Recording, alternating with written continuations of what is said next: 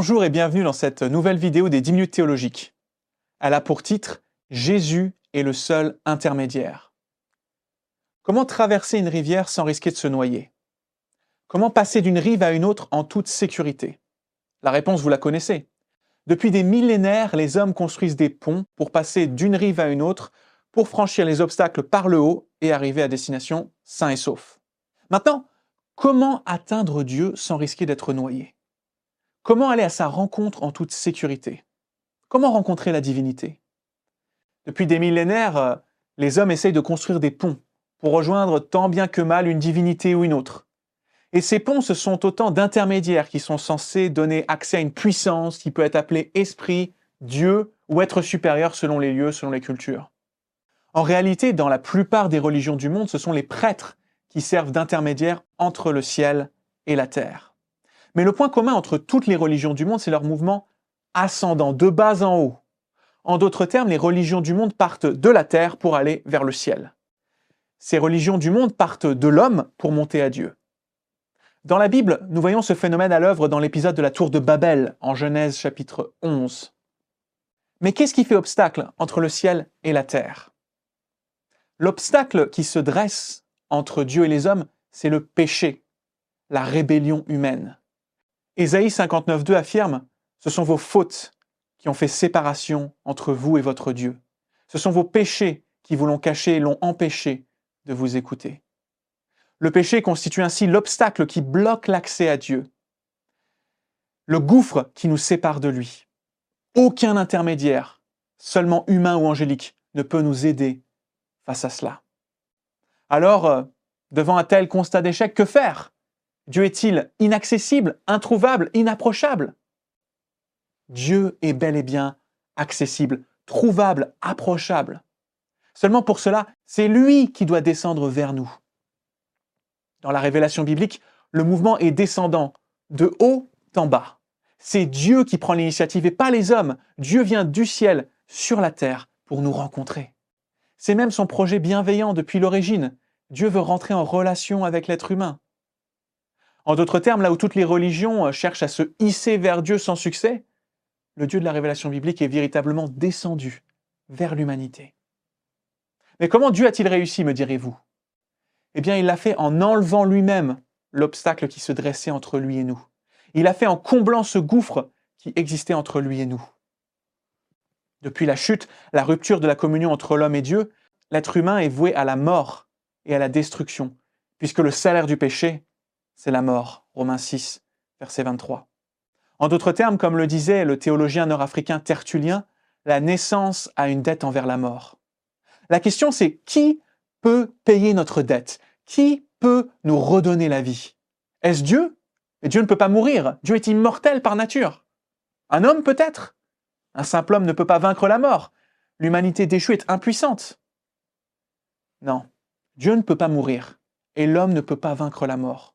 En revanche, celui qui en sa propre personne est Dieu et homme peut mourir et vaincre la mort. En d'autres termes, seul un médiateur divin et humain pourrait en sa propre personne résoudre le problème du péché et unir la divinité à l'humanité. Seul le Dieu incarné pourrait ainsi nous sauver en mourant et ressuscitant à notre place, nous rendant fils et filles du Très-Haut. En ouverture de son évangile, l'apôtre Jean écrit Au commencement, la parole existait déjà. La parole était avec Dieu et la parole était Dieu. Elle était au commencement avec Dieu. Tout a été fait par elle et rien de ce qui a été fait n'a été fait sans elle. En elle, il y avait la vie et cette vie était la lumière des êtres humains. Jean 1, versets 1 à 3. Jean décrit de manière magnifique cette parole divine et créatrice. Mais qui est cette parole, me demanderez-vous? Un peu plus loin, Jean répond. Et la parole s'est faite homme elle a habité parmi nous, pleine de grâce et de vérité. Et nous avons contemplé sa gloire, une gloire comme celle du Fils unique, venu du Père. Jean 1, verset 14. Celui qu'on appelle la parole, c'est le Fils bien-aimé de Dieu, la seconde personne de la Trinité. Le Fils est devenu homme. C'est ce qu'on appelle l'incarnation. Le Nouveau Testament atteste sans ambiguïté que Dieu est devenu homme sans rien perdre de sa divinité. Jésus-Christ et donc la parole faite chair, le Fils incarné, le Dieu homme. Et cela a des implications énormes pour notre sujet. Christ n'est pas un simple intermédiaire au sens d'une tierce personne qui se tiendrait à égale distance entre les deux rives. Il est plutôt le pont grâce auquel les deux rives communiquent à nouveau. Il est véritablement le seul médiateur entre Dieu et les hommes puisqu'il est vrai Dieu et vrai homme dans sa propre personne. Pour devenir le médiateur de la nouvelle alliance, le Fils a dû cependant partager notre condition humaine sans tricher et tout au long de son existence terrestre. Les évangiles témoignent que Jésus a connu la faim, la soif, la tristesse, la joie, mais aussi la tentation, la souffrance et suprêmement la mort. En réalité, le Fils a partagé notre condition sans jamais connaître notre corruption. Hébreu 4.15 affirme en effet, Nous n'avons pas un grand prêtre incapable de compatir à nos faiblesses. Au contraire, il a été tenté en tout point, comme nous, mais sans commettre de péché. Jésus s'est ainsi qualifié pour devenir le grand prêtre compatissant dont nous avions besoin. Ce terme de grand prêtre fait référence au système sacrificiel de l'Ancien Testament, à l'alliance établie entre Dieu et Moïse. Dans un certain sens, Moïse et puis les prêtres de l'Ancienne Alliance constituaient les médiateurs, entre guillemets. Mais seulement leur ministère était temporaire et inefficace pour réellement effacer le péché, puisqu'ils étaient eux-mêmes pécheurs et mortels. Vous pouvez vous référer à Hébreu chapitre 7 si vous voulez en savoir plus. Quoi qu'il en soit, quelle bonne nouvelle Quelle bonne nouvelle Plus besoin d'effectuer encore et encore des sacrifices pour les péchés, plus besoin de compter sur des intermédiaires imparfaits et incapables le Fils parfait, s'est offert lui-même une fois pour toutes en sacrifice à Dieu par l'Esprit. Et ce sacrifice nous assure d'un salut éternel.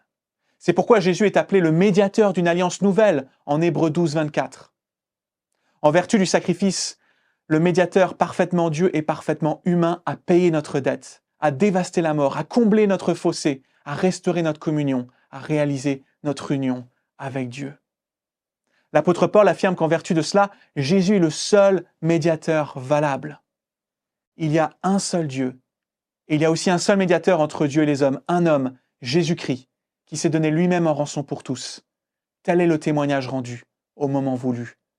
1 Timothée 2, versets 5 à 6. Jésus a donc réalisé en sa propre personne et en son propre sacrifice ce qui était impossible aux intermédiaires humains ou angéliques. En d'autres termes, aucun homme, aucune femme, aucun sorcier, aucune sainte, aucun ange, aucun esprit, aucun prêtre ne pourra jamais réaliser l'œuvre de médiation du Fils. Jésus est le seul médiateur. La réponse à notre question initiale se trouve donc en Jésus-Christ. Comment atteindre Dieu sans risquer d'être noyé? Comment aller à sa rencontre en toute sécurité? En Jésus et seulement en Jésus. Jésus lui-même l'a affirmé, c'est moi qui suis le chemin, la vérité et la vie.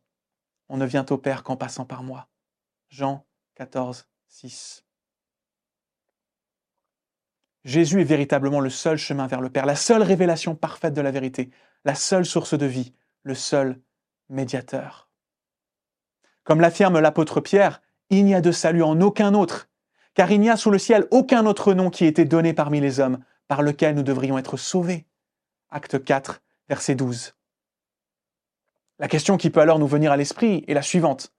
Si Jésus est le seul médiateur, comment peut-on bénéficier de sa médiation? La réponse est très claire. Nous pouvons en bénéficier en étant unis à Jésus-Christ par la foi. Ainsi donc, déclaré juste sur la base de la foi, nous avons la paix avec Dieu par l'intermédiaire de notre Seigneur Jésus-Christ. C'est aussi par son intermédiaire que nous avons accès par la foi à cette grâce dans laquelle nous tenons ferme et nous plaçons notre fierté dans l'espérance de prendre part à la gloire de Dieu. Romains 5, versets 1 à 2. Non seulement nous obtenons la paix avec Dieu en Jésus-Christ par la foi, mais en plus nous recevons aussi un nouveau statut, celui de fils et de fille dans le Fils.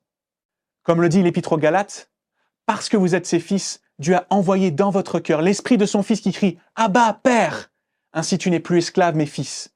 Et si tu es fils, tu es aussi héritier de Dieu par Christ. Galates 4, versets 6 et 7. Dieu lui-même est descendu dans la personne du Fils pour s'unir à nous. Grâce à ce médiateur, nous ne sommes plus esclaves, mais fils et filles. Nous sommes devenus fils et filles du Père dans le Fils par l'Esprit Saint.